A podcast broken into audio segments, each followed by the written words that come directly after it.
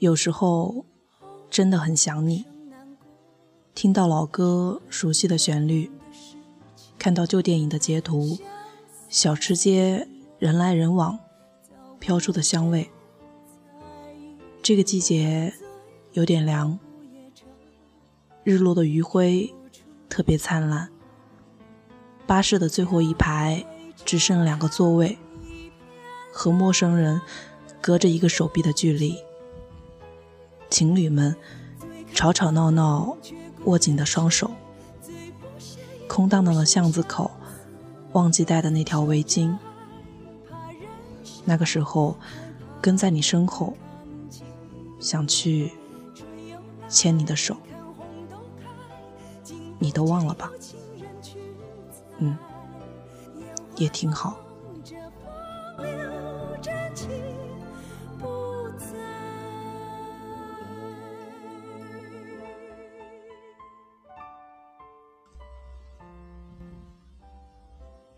你好，听故事的人，这里是荔枝 FM 四八二三一六，我是主播陆离。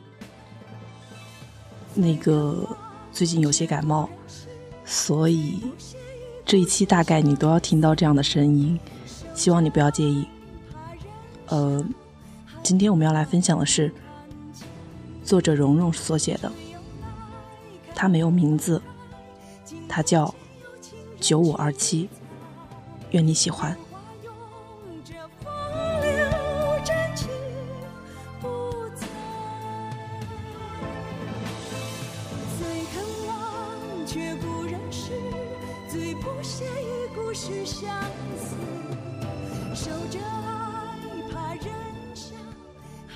他是我们家楼下小广场上摆摊卖水果的，开着一辆。破旧的东风小货，像是从回收站买了零部件组装的。每次他开着东风来的时候，噪音极大，轰轰隆隆的，跟七八辆拖拉机一起出动似的。车屁股喷出一大片污浊的气体。他停好车，从驾驶座上跳下来，叼上一根烟。抽出脖子上的毛巾，掂着手把车上的水果一筐一筐的搬下来。一个卖水果的，周围的人也从来不问他叫什么，他姓张、姓李还是姓欧阳、姓西门，都和我们没什么关系。只要他卖给我们的西瓜新鲜。卖给女孩子的水果黄瓜，身材粗壮匀称，我们就十分喜欢他了。有的时候会打电话让他留半个丰满的木瓜、半箱樱桃，或者一个电话让他送货上门。他的手机尾号是九五二七，所以我就叫他九五二七吧。往上扒两代，他的祖父母是知青，下了乡就没回到城里来。他父母在老家是工厂的工人，再后来得绝症死了。十几岁，他就带着妹妹从老家逃出来谋生了。十几年的时间，九五二七带着妹妹走了很多城市，最后还是回到了这里。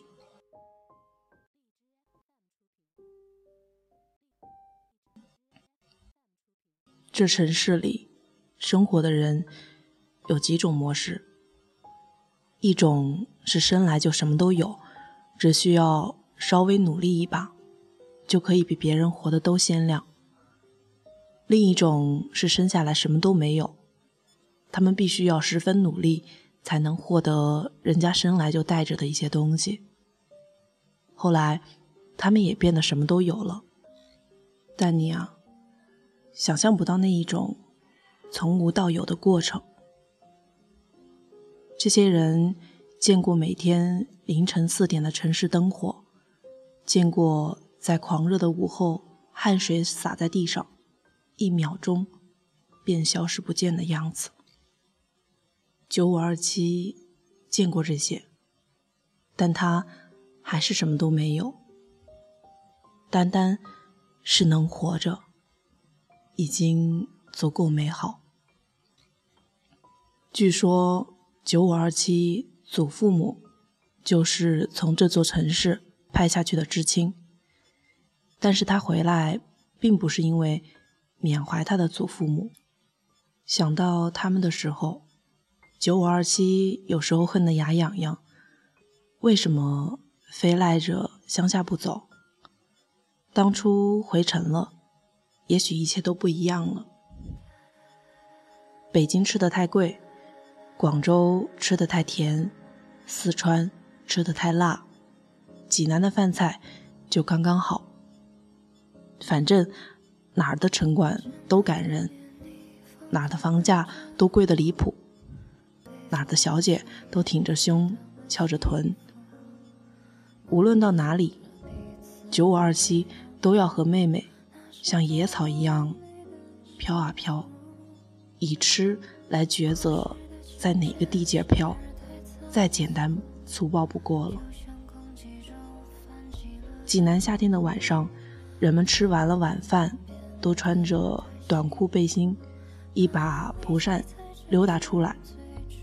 漫长又闷热的夜，保不齐人们就扯一小马扎，坐地摊上撸串喝扎啤，或者顺手拎个西瓜回去吃了。所以，专业的一些小摊贩们都会挨到很晚，他们认真卖力地盯着每一位顾客。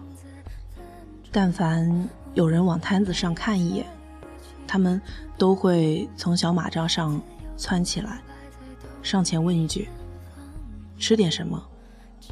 或者更有经销头脑的人，直接扯一个塑料袋塞在你手里，告诉你随便拿。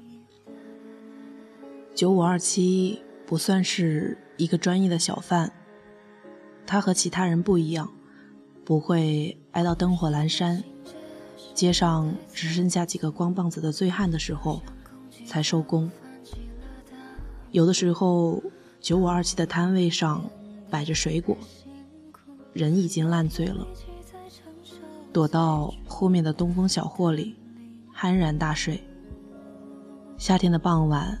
蚊子特别多，九五二七张着嘴，大口大口的往外呼着酒气，身上被咬了一个又一个的包。有人拿了水果，自己按牌子上的价格称了，把钱放在他的夹子里。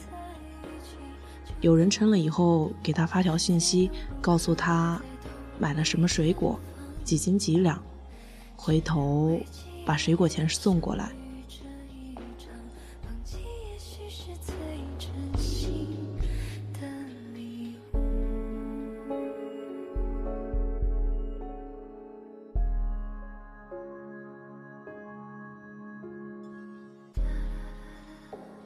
还有的时候，九五二七人明明在，客人来了却理都不理。他背对着水果摊铺了张毯子。张罗几个人打牌，牌摔在地上，啪啪直响。客人抱怨，错过了九五二七这个水果摊，大家要穿过两条很长的人行道，跑到斜对角的水果摊才能买到水果。除了客人不满以外，一旁的商贩们也跟着犯嘀咕。要知道，九五二七把这个摊位拿下来，不是一件容易的事儿。老人讲世道，新人讲江湖。在世道和江湖里，凡事都有规矩。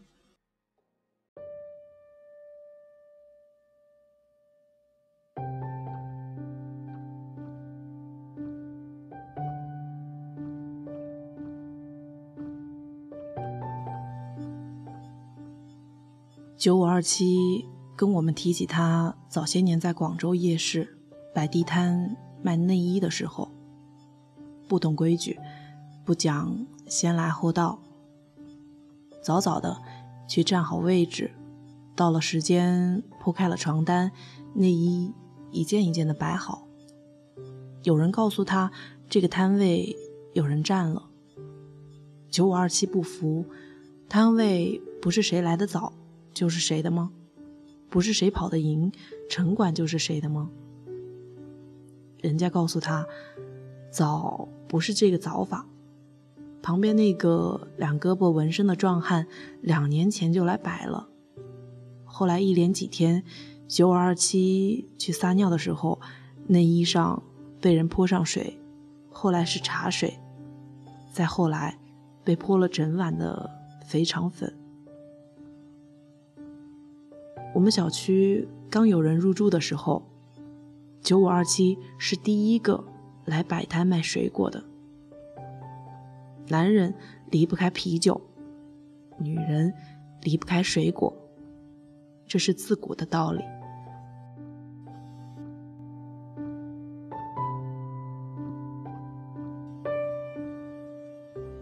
卖了很多年内衣的九五二七，特别懂女人的心思。面相好看、穿着时尚的女人，一定会来买南方空运过来的水果，越南的越好。广东的荔枝，海南的芒果，越南的菠萝蜜，只买名头长的，不买价格低的。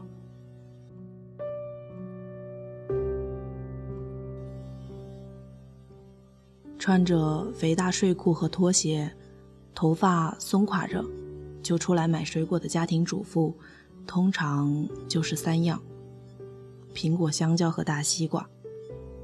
尤其到了西瓜低于一块钱一斤的季节，女人们一拎拎两三个回家，塑料袋勒着手指头、手指肚充血，感觉应该被截肢掉，人才有法活下去。拎到女人们的肩膀，凭空伸出来两块结实的肌肉，怎么减也减不掉。那时候九五二七一天能卖一车的西瓜。后来有人来跟九五二七争这个摊位，被他打破头，住进了医院。九五二七因为这个进了警局。等他出来的时候，旁边摆摊的人把最黄金的这块摊位给他空出来。他们在背后管九五二七叫王八蛋。表面上不敢惹他，后来大家发现，这个王八蛋其实人还不错，起码不是想象中吃了人家什么东西不给钱的恶霸。别管是一碗面，还是两根不知道是什么肉的羊肉串九五二七吃完了就把钱扔在人家的钱夹子里，只是。嘴上有点欠，托你的福，活三十年，第一回吃到狐狸肉了啊！烤羊肉串的叫猛哥，也回一句：“操你大爷的，我这是新鲜的鸭肉。”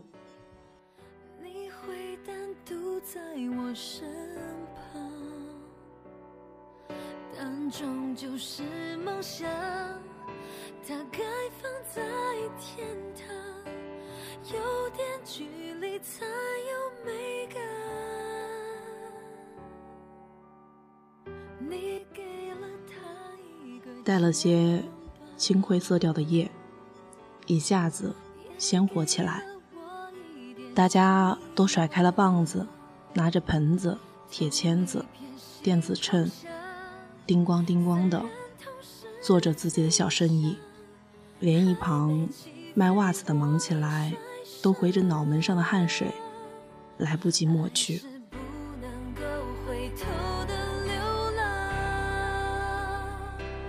你为什么开了这一扇窗，让灼热烈阳将我晒伤，剖晒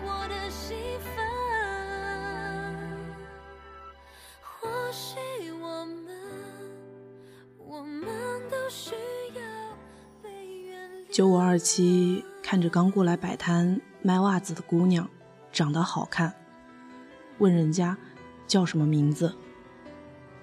姑娘不高，一米六左右的样子，牛仔短裤加一件格子衬衫，一汪水灵灵的大眼睛，一看就是刚出来摆地摊儿。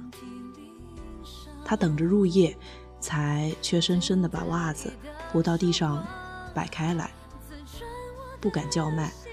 一有客人来，就激动的一只膝盖跪到地上，忙活着把不同款式的袜子敛出来给客人看。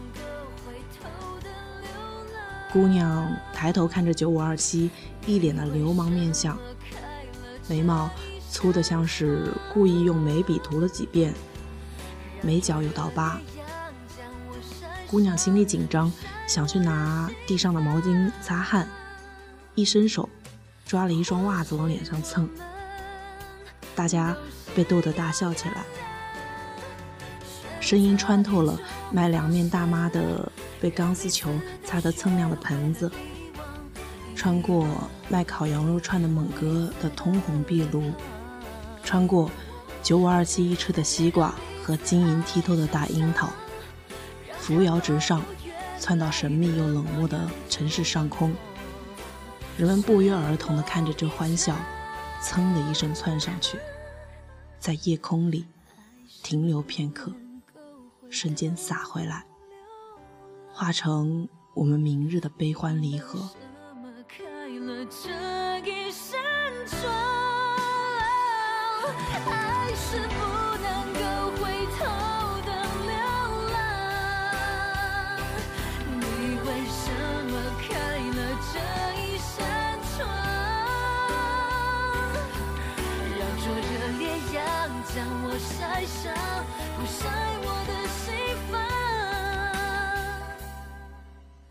过了晚上八九点，客人们吐着酒气，打着饱嗝离开。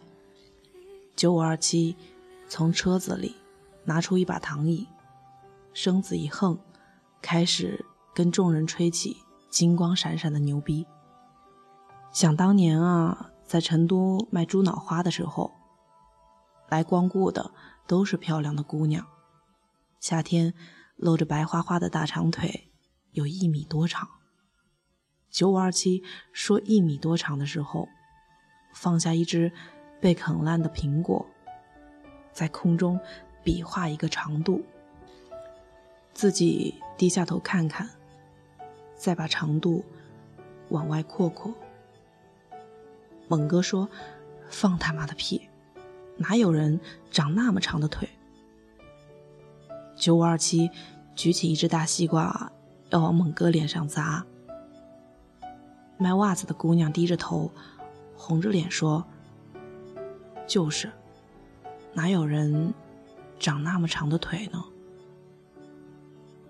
九五二七的手僵在空中，好一会儿才把西瓜放下来，回头看了姑娘一眼。她的摊子是用一块宝格丽格子被单铺成的。袜子，男士的、女士的，蕾丝的、卡通的，铺的有条有理的。最前面摆的是夏天人们最爱的船袜，五颜六色，男女通穿。一块牛皮纸上写着几个字：“十元三双。”九五二七说：“三双啊，真有这么长的腿？”成都的姑娘。就这么长的腿。那年，济南的房子均价涨到了八千块。这样的房价在五十六个民族、二十三个省、四个直辖市、两个特别行政区、五个自治区的大中国，确实不算高。听说北上广十万一平的房子多如牛毛。我有个亲戚，一家五口。挤在广州越秀区一八十多平的小房子里，最便宜的一楼。一到阴天下雨，被子衣服都能拧出水来。抽湿机摆客厅两个小时，抽满满的一大盒水。这样的条件，他们要是把房子卖了，到济南都快能买别墅了。但也有一支庞大的队伍，他们把身上的油刮干净了，在济南也混不上一套房子。九五二七就是这支大部队中的中坚力量。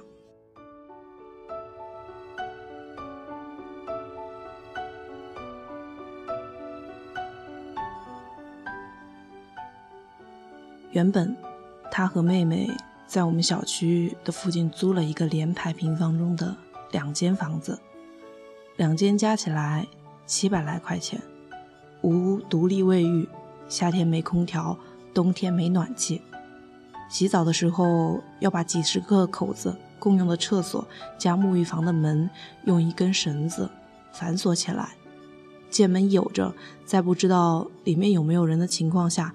绝对不能用力敲门，或者粗野大汉哼着口哨一脚把门踹开。这种行为在这里是坚决不允许的，否则绳子断了，里面的人是蹲坑拉屎还是光着屁股洗澡，全部被直播出去了。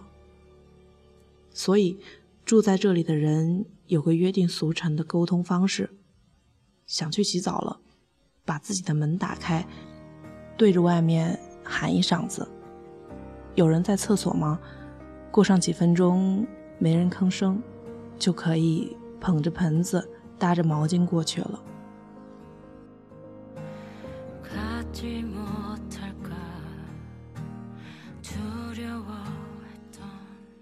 有一年冬天极冷，九五二七在妹妹的屋子里点了桶蜂窝煤。第二天一早起来的时候，怎么也敲不开妹妹的房门。九五二七踹开了窗户跳进去，一屋子的煤烟味儿，人昏厥过去了，送到医院抢救两个小时才回来。从那以后，九五二七就不让妹妹跟他住一块了，花一千五给他租了一个单位附近的房子。和一个看起来很乖巧的女孩合租。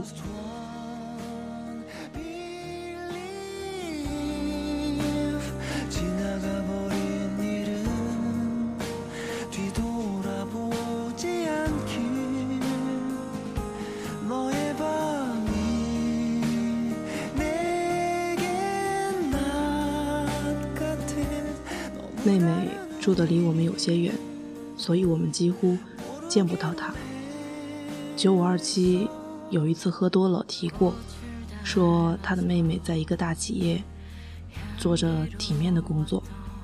我们问具体是干什么，他支吾半天也说不上来，只说妹妹每天穿着工装，上半身是纯白色的衬衫，下面是黑色的长裙，走起路来特漂亮。猛哥放下羊肉串，在众多热情似火的眼神下，扭捏着屁股和胯骨，扭出一种绝代风骚的气魄。他问：“是不是这样？”九五二七随手抓起三双的袜子，毫无攻击性的朝猛哥扔过去。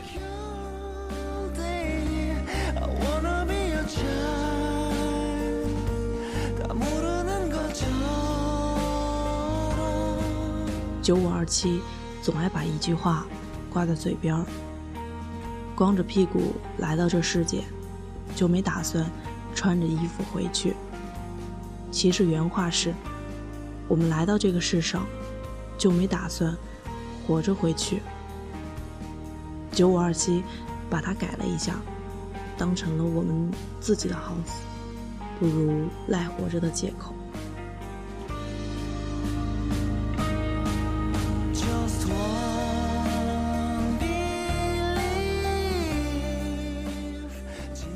三十浪荡的九五二七，不知道有没有人跟他谈过诸如人生理想、抱负、未来一类的话。这些时常被年轻人提起的词汇，去丽江玩一趟，就说自己有情怀了，去西藏的民房借宿一宿，就说是体验人生了。写了句比较文艺的辞职信，就说是追求梦想去了。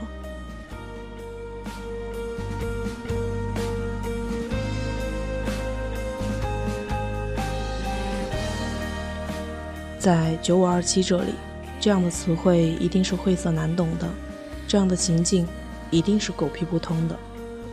从几十岁开始，用报纸当被子，跟流浪狗抢吃的，假装成瞎子在地铁里要钱，已经是他生活的常态了。这种常态一直延续到九五二七的妹妹，觉着过着叫花子一样的生活是件丢人的事儿。要说追求，九五二七曾经有过，在广州的地铁上，九五二七拉着妹妹行乞，他给妹妹戴了一副墨镜，头发本来就蓬乱，身衣服本身就破旧，同情心泛滥的地铁上，多的时候一趟车就能收个一百好几。九五二七给我们讲。有一次在荔枝公园追着一位北方来的游客要钱，那女人个矮、微胖，戴一架金丝眼镜。女人说自己是学会计的，她掐着手指头，粗略地帮九五二七算了一下。像广州这种大城市，有钱的人多，平均每人给他一块钱，每分钟遇到两个好心人。每小时就是一百二十块，每天工作八小时就是九百六十块，一年三百六十五天无休的话，就是三十多万。女人说：“你一年能挣三十多万呢？”九五二七激动的半天说不出话，把女人给他的一块钱还回去。他眼珠子乱转，大脑飞快思索的想了一下，又从口袋里抽出一块钱塞给女人。这个当会计的女人不知道，她随口胡诌出来的一个公式，给九五二七的人生带来了第一次有一种情怀，那叫做希望。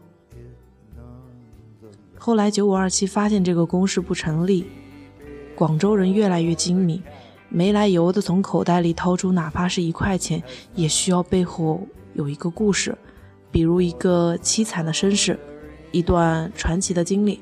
一种离奇的怪病，所以越来越多的人举着牌子，跪着大街上的地上，试图通过某种能震撼人心的理由来打动着城市里穿梭的每一个人。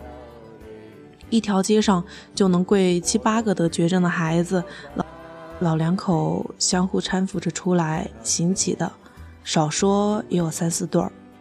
但是人们见得多了就麻木了，再说也辨别不出孰真孰假。于是贵的越来越多，给的越来越少。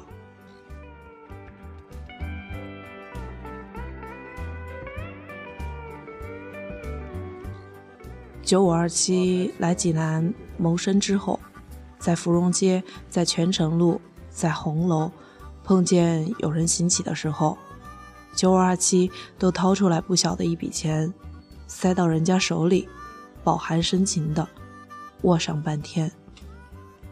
后来我们见过九五二七的妹妹，一个夏末初秋的傍晚，六点一到，道路两边的路灯准时齐刷刷的亮起来，济南上空有青灰色过渡到昏黄色。原有的一只路灯坏了，就在三双的旁边一只路灯对一个卖袜子小摊的重要性，差不多相当于你去一个面馆。有没有参考图片？有，肯定会买；没有，绝对不买。九五二七连着打了几天的电话，也找不到一个来修路灯的人。最后一次，九五二七用太空卡给人家打电话，说这边一排路灯被人拆了，你们快来看看吧。第二天，路灯就被修好了。打那以后。三双每天都很在意自己身边的这盏灯，六点一到，三双一定第一个仰起头，观望着路灯一起亮起来。把城市烤成昏黄暧昧的颜色。不知道是不是这一盏是新换上的缘故，它比其他的每一盏都要亮。亮多少呢？最起码两瓦吧。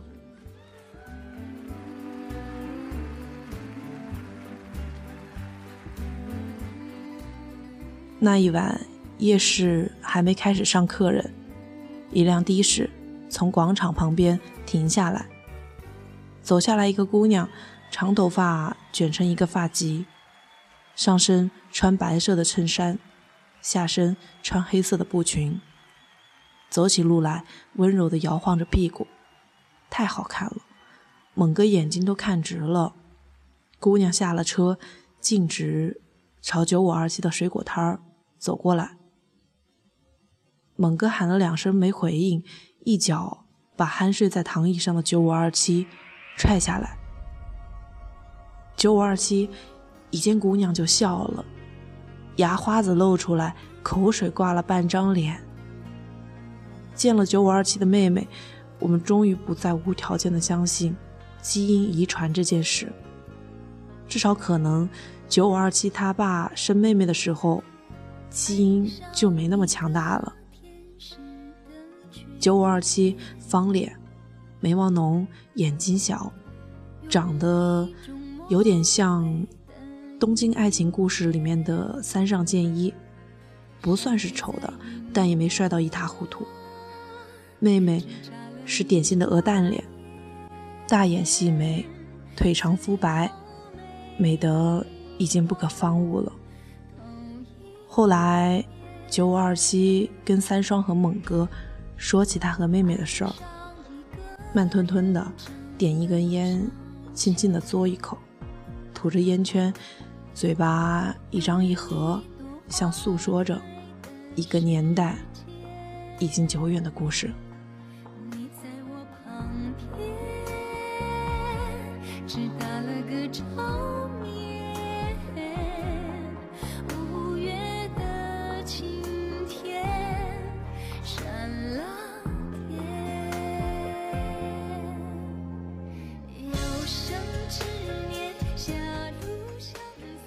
父母死的那年，妹妹才十五岁，高中还没毕业，家里的钱和房子通通用来给爸妈治病了，还欠了一屁股债。陆陆续续有人来要债，三百五百的见到两个孩子的惨相，都把欠条撕了。但是捏着上万块债条的亲人们，无论如何也下不去那手。后来房子也不能住了，九五二七连夜带着妹妹和一身的债务逃离了家乡。大家终于明白，九五二七在这么多城市之间辗转，始终生不了根。他永远是异乡客，永远是流浪者，永远背着自己的身体与灵魂在别处栖息。因为家是回不去了。回去就得还钱，即便钱还上了，可是家又在哪呢？来不及说再见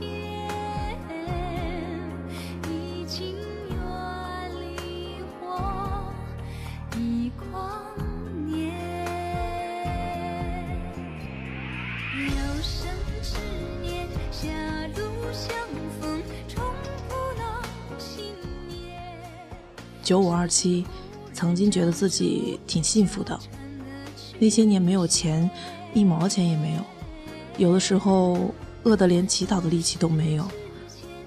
九五二七掐着手指头算一算，他和妹妹在广州待的时间最长，也许就是广州就算最冷的天气，也冻不死人的缘故吧。后来妹妹发育良好。穿着宽大的 T 恤衫，猫着腰走路，风一吹，丰满的轮廓就全部呈现出来了。九五二七就去夜市偷内衣，一个二十左右的男孩子去偷女人的内衣，人家以为是个变态，抓住九五二七，打得头破血流，鼻孔出血。所以九五二七的第一笔生意就是在广州卖内衣。后来挣了些钱，就不用睡地铁了。再接着挣了些钱，九五二七把妹妹送进夜校读书。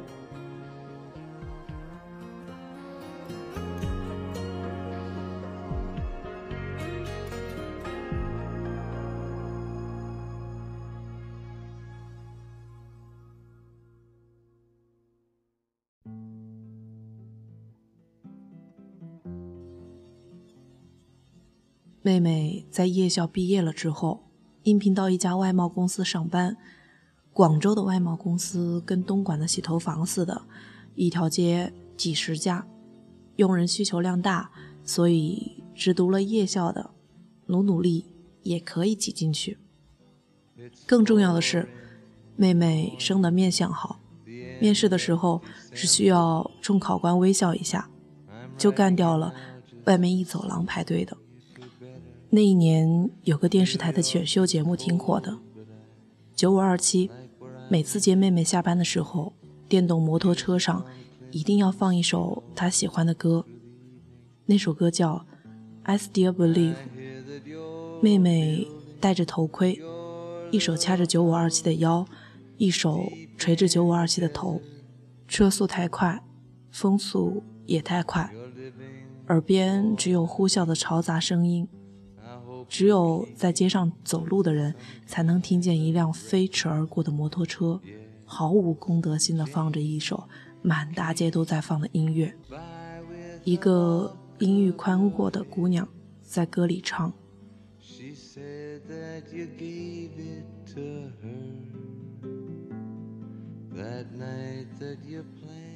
谁都觉得日子应该是一点一点好起来的。”妹妹谈了一个男朋友，两个星期就搬去和他同居了。九五二七拦着妹妹，不让她搬走，说姑娘家怎么着也得矜持一些。妹妹扔了箱子，冲进了厨房，拎出来一把菜刀，说：“你不让我走，我就把脖子抹了。”才过了半年的时间，妹妹又拎着箱子回来了。九五二七把屋子里塞的全是女士内衣，他试图从沙发上扒出来一块空地儿给妹妹坐。妹妹一进屋就瘫倒了在地上，一边吐一边哭。妹妹遇上了渣男，渣男从来都是先用下半身思考。这个渣男用下半身思考了半年以后，终于用上半身思考。说他始终闻不惯他身上的乞丐味道。九五二七拎着菜刀躲在渣男工作单位的门口，被保安拦着不让进，最后砍伤了两个无辜的保安，被送进了监狱里。后来九五二七再被送进监狱的时候，就像进了饭馆吃饭一样。广州的饭馆吃广州的饭，成都的饭馆吃成都的饭。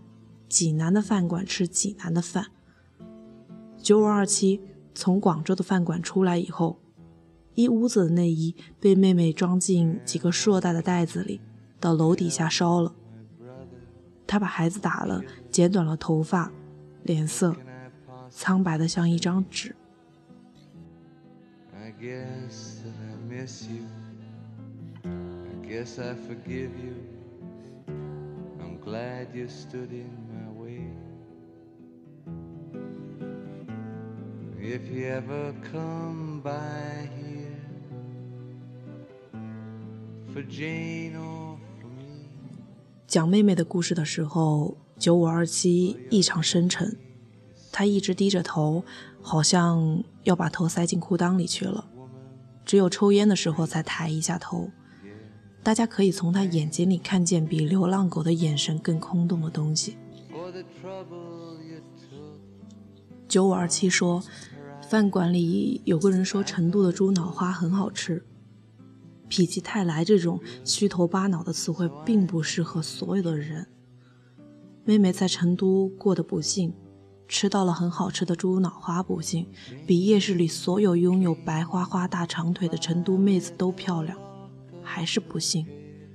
她遇到了两个不该遇到的人，就像男人钱多伤肾，女人情多伤心。在经历过与全天下不幸的人别无二致的伤痛以后，妹妹变成了在爱情童话里的哑巴，听得再多，也不去说。终究，万物有起源，伤痛有因由。九五二七把这因由归结在自己身上。如果。如果当初不离开家乡呢？如果当初不带着妹妹沿街乞讨呢？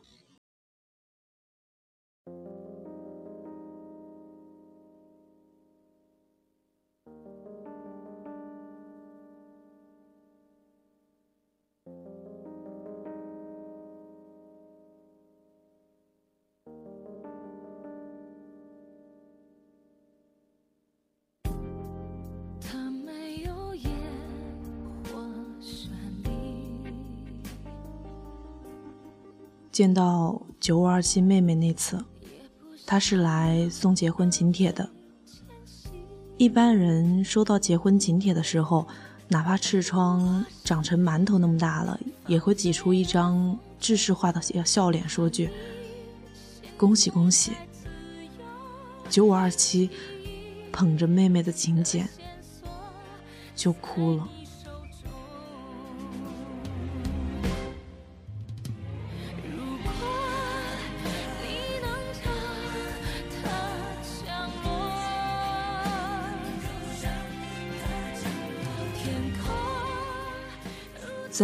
酷暑难挨的傍晚，有蝉鸣，经过的拖拉机在九五二七的西瓜上喷一串尾气。三双把巴宝莉被单底下拽出来的一块抹布，把西瓜们擦得锃亮。九五二七关严了门，和妹妹哭得鼻涕一把，眼泪一把。家，以后这就是家了。九五二七说：“每个人都说家。我当年从长沙坐一绿皮火车，夹着一破包来济南的时候，旁人问：‘你家在哪儿啊？’我说在花园路胸科医院旁边路口拐进去。巴拉巴拉的。后来我嫌那儿没暖气，换了房子住，叫搬家。从东搬到南，嫌南边的房子离单位太远。”从南搬到北，也叫搬家。我从来没去想，一个租来的房子怎么会是家？一个没有亲爱的人在里面生了炊烟等你回去共食的屋子，怎么会是家呢？在九五二七这里，没有搬家，只有挪窝。每次我们问他挪过几次窝的时候，他都要闭上眼睛冥想半天。随口说出来一个数字，跟临时编出来似的，因为我们下次再问，就换成另外一个数字了。有一次，猛哥随口问九五二七，打算什么时候成家呀？九五二七吓得直摇头，太神圣了，和我命里犯冲了。三双把抹布洗得白白净净的，拼命地插着九五二七的西瓜。老大不小了，就得成家呀。九五二七突然很神经质地晃动着脖子，唱了起来。你问我要去何方？我指着大海的方向。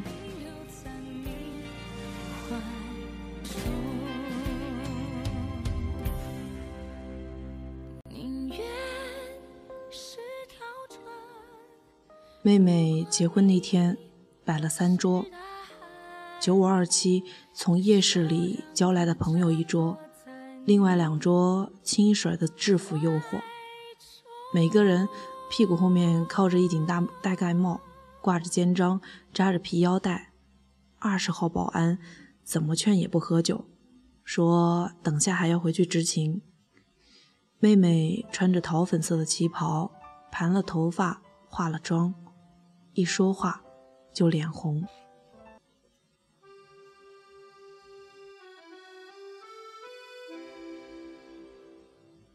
吃完饭去唱歌，穿制服的保安都回去执勤了，剩下几个包括新郎在内的便衣。新郎长得不帅，掏钱的时候也不帅，往外抽一张毛爷爷的脸就抽搐一下，但是他看妹妹的时候，眼神儿像是只会一加一等于二的傻子。九五二七喝了不少。连滚带爬的去点歌台点了一首歌，一屋子烤羊肉串的、卖袜子的、烤地鼠的、当保安的人，听着九五二七唱歌，下巴都要惊掉了。九五二七对着一屏幕的鬼画符，歇斯底里的唱：“I still believe。”所有的人都在惊呼：“九五二七！”你竟然会唱英文。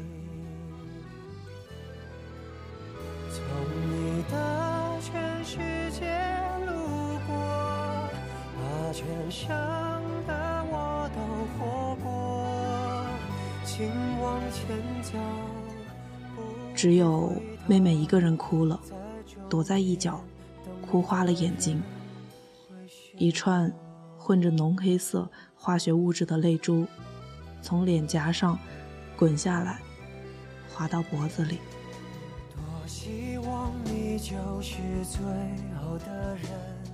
二零零五年以后，妹妹就不再喜欢那档综艺节目了。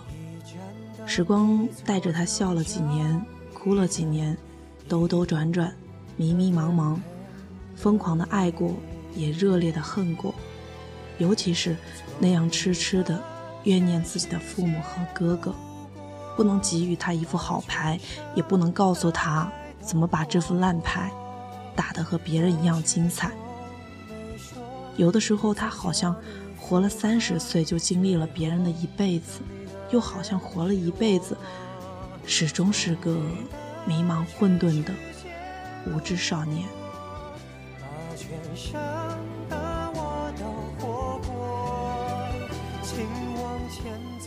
妹妹结婚了以后，九五二七有了认真生活的动力。当年一个又矮又肥的女会计告诉她，她靠乞讨一年能挣三十多万。九五二七一想到那女人，眼睛里就会放光。现在那种令他放光的，那种叫做希望的东西，又回来了。九五二七立志重新做人，跟我们笃定说，他要好好卖水果，他要去大学里面听课，学着把昂贵的南方水果卖给穿睡裤的主妇，让踩着高跟鞋、涂着口红的小女人们拎西瓜拎出腹肌来。总之，要挣很多很多钱，给妹妹和妹夫买一套带独立卫生间的房子。这一年，这座城市的房子均价涨到了九千一平。九五二七卖西瓜贵的时候，也可以卖到六块钱一斤。猛哥说：“这你得卖多少个西瓜才能买一平米的房子啊？”九五二七笑眯眯地说：“有家就好。”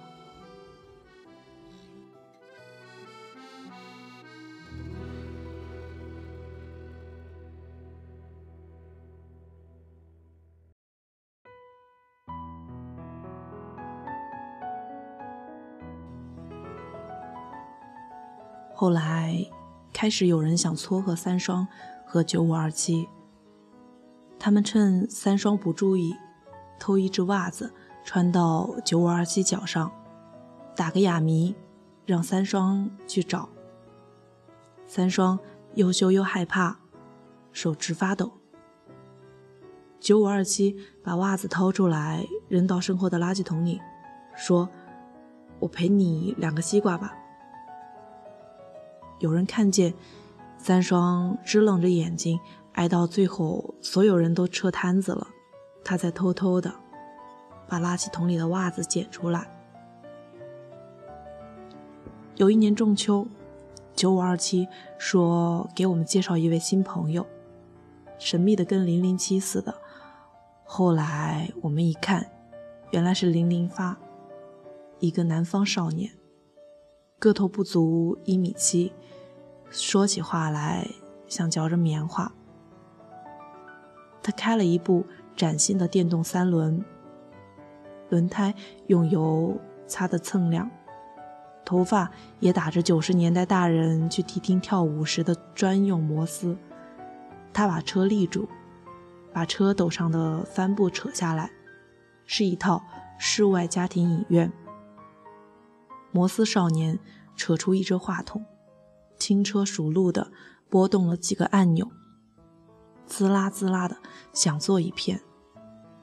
随后，屏幕里出现一个人，穿着金色的衣服和红色的皮鞋，他扭着屁股，边跳边唱。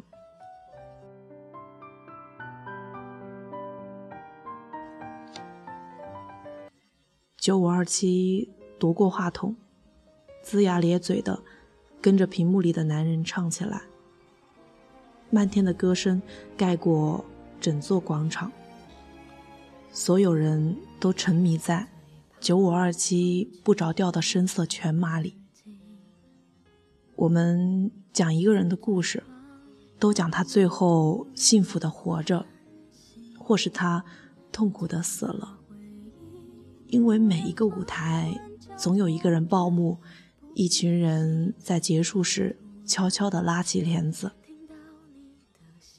我总觉得没有人愿意给九五二七这样的人报幕，也没有人愿意给九五二七这样的人拉帘子。我们只能在台上看见一群九五二七，他们哭的时候眼里泛着泪花，笑的时候。额头堆起褶子，他们卖力的演绎，肆意的活着，哪怕没人知道他们的名字。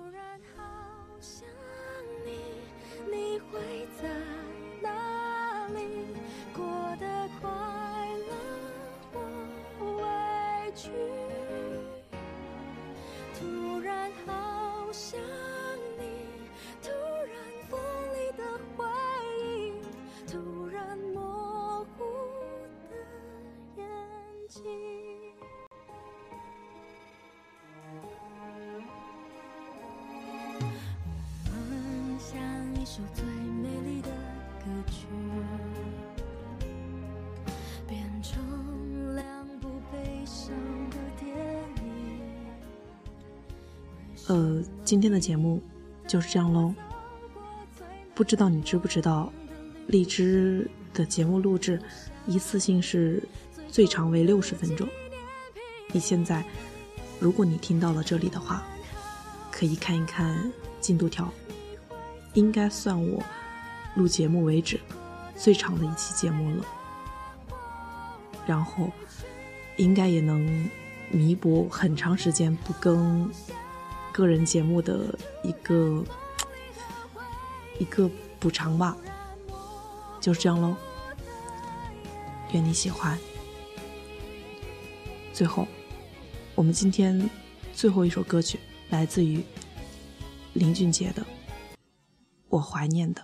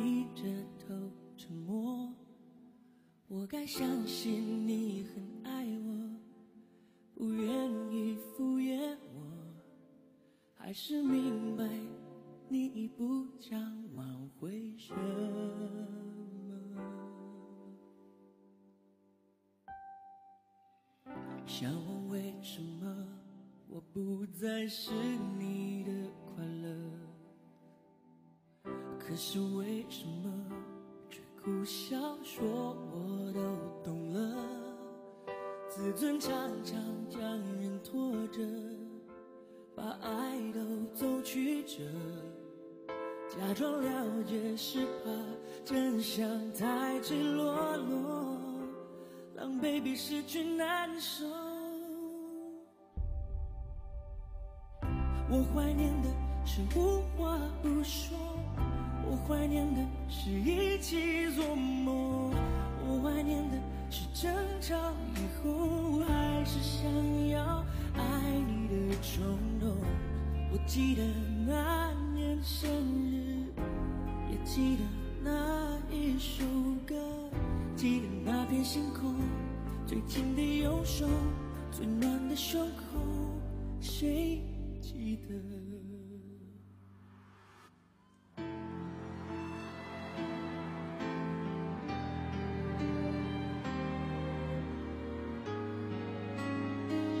想我为什么我不再是你的快乐？可是为什么却苦笑说自尊常常将人拖着。把爱都走曲折，假装了解是怕真相太赤裸裸，狼狈比失去难受。我怀念的是无话不说，我怀念的是一起做梦，我怀念的是争吵以后还是想要爱你。记得那年生日。也记得那一首歌，记得那片星空，最紧的右手，最暖的胸口，谁忘了？我怀念的是无